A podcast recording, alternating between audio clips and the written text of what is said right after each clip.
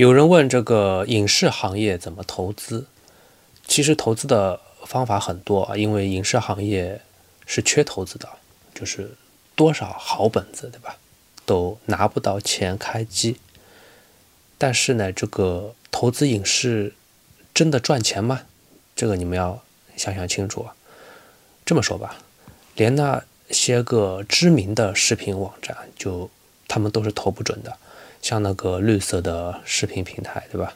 那个投了很多电视剧的，然后每部都花了好多钱啊，动不动就上亿投资，然后大部分都拍的跟 一样，观众是不愿意为此买单的，所以血亏，而且是连续血亏啊，投一部就亏一部，很多时候。当然人家是亏得起的，因为人家亏的是股民的钱，对吧？所以亏得起。个人的话，你要想想你亏得起吗？就是你真的觉得自己的眼光特别好吗？对吧？你要知道烂片出现的几率啊，就是说你这个赢率啊，其实就跟赌博是一样的。什么叫赌博呢？赌博就是十赌九输，赢的一个是庄家，庄家呢就是像我们这些影视从业人员。这个年代我称为。分投资人钱的年代，从制作到发行，你们投资人对吧，都得出点钱吧？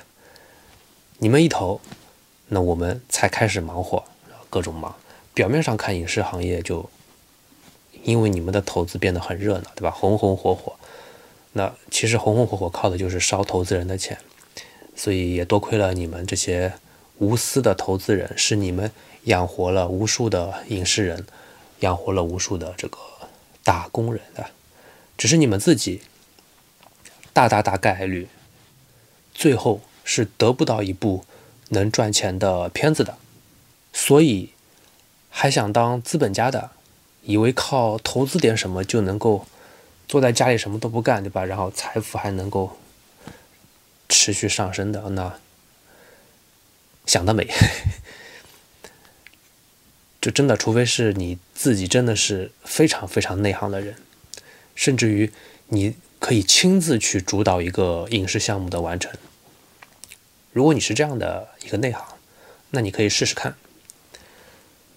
反正成功的投资人啊，你光有钱是不够的，需要你能够提供更多的帮助。其实不光是影视行业啊，就各种行业，反正你不了解就不要去投。有些公司吧，就是他们会把自己包装的很专业，写字楼也租的很高级。